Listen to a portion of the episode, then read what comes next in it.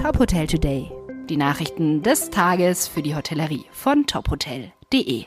Dieser Podcast wird dir präsentiert von deinem branchenspezifischen Update, dem ETL Adhoga Gastro Briefing. Wir verstehen dich. Mein Name ist Maximilian Hermannsdörfer.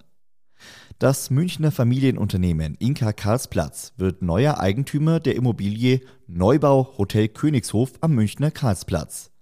Der bisherige Eigentümer, die Hotelgruppe Geisel Privathotels, wird den Hotelneubau in der Münchner Innenstadt bis Mitte 2023 fertigstellen. In einer Mitteilung sagt Karl Geisel, der Königshof stand über 100 Jahre lang für eine der Top-Hoteladressen in Europa und war mit seinem Gourmet-Restaurant weltweit bekannt. Mit der Familie Dr. Hans Inselkammer bekomme das Hotel einen Eigentümer, der sich dieser Gastgeberphilosophie und Tradition ebenfalls verpflichtet fühle. Laut Hans Inselkammer laufen derzeit die Gespräche mit internationalen Hotelmarken, die als zukünftiger Hotelbetreiber in Frage kommen. Die deutsche Reisebranche rechnet frühestens im Jahr 2023 mit einer Erholung des Tourismus. Das sagte der Präsident des Reiseverbandes DRV Norbert Fiebig anlässlich der DRV-Jahrestagung. Die Corona-Krise habe die Branche das zweite Jahr in Folge heftig getroffen.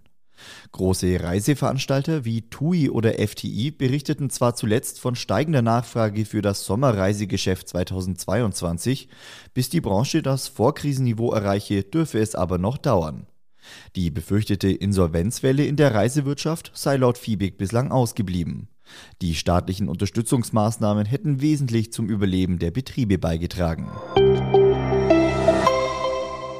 Die Radisson Hotel Group vermeldet ein erfolgreiches drittes Quartal. Nach eigenen Angaben hat die Hotelgruppe 2021 insgesamt schon mehr als 50 neu unterzeichnete Hotelprojekte und knapp 30 Hoteleröffnungen in Europa, Nahost und Afrika zu verzeichnen. Radisson setzt damit ihren Weg der Erholung fort und verfolgt ihren Fünfjahres-Expansions- und Transformationsplan. Wie es in einer Mitteilung heißt, werden die Initiativen von Gästen und Investitionspartnern sehr positiv aufgenommen. Weitere Nachrichten aus der Hotelbranche gibt's immer auf tophotel.de. Dieser Podcast wurde dir präsentiert von deinem branchenspezifischen Update, dem ETL Adhoga Gastro Briefing. Wir verstehen dich.